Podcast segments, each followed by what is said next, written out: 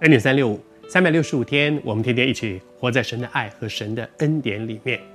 昨天和你分享说，在耶利米的身上，他面对一个很沉重的压力，就是他照着神的吩咐去做了一个对的事情，他也付了很大的代价，他被关，他被抓，他被打，他付了很多的代价，但是他做了一件上帝要他做的事，可是结果并不好。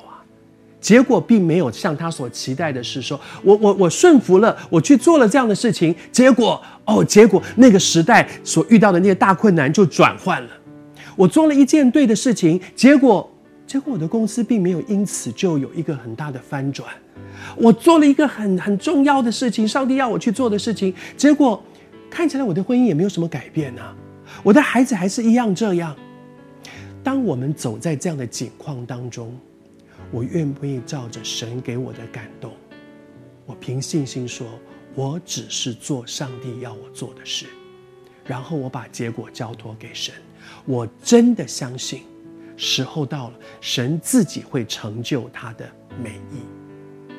另外一方面呢，面对西底家这个末代的国王，当耶利米不断地告诉他从神所领受的一些提醒、一些警告。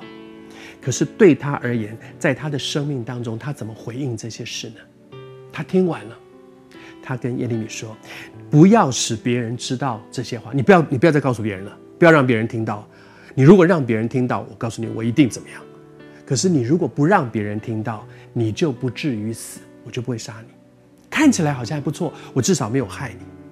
可是当他这样说的时候，他其实只是在掩盖上帝给他们的。”警告、提醒，然后呢，他根本就没有打算要改变，他根本不打算改变。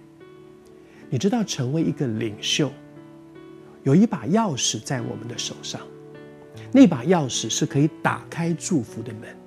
但是，如果你把那把钥匙藏在口袋里面，你自己不开，别人也进不去；你自己不开，别人也进不去，因为钥匙藏在我这里。我在说，成为一个领袖，对一个家庭而言，你可能是一家之主；对一个公司而言，你可能是一个部门的负责人；对一个教会而言，你可能是这个教会里面所所设立的那个仆人领袖。我们成为一个领袖，我们身上都有一把带进祝福的钥匙。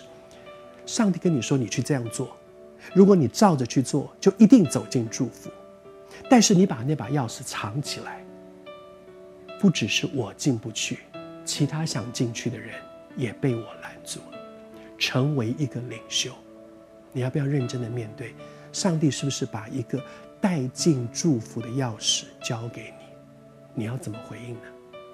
开进去，带着大家一起进入祝福，或者是藏起来，我进不去，别人也被我拦住了。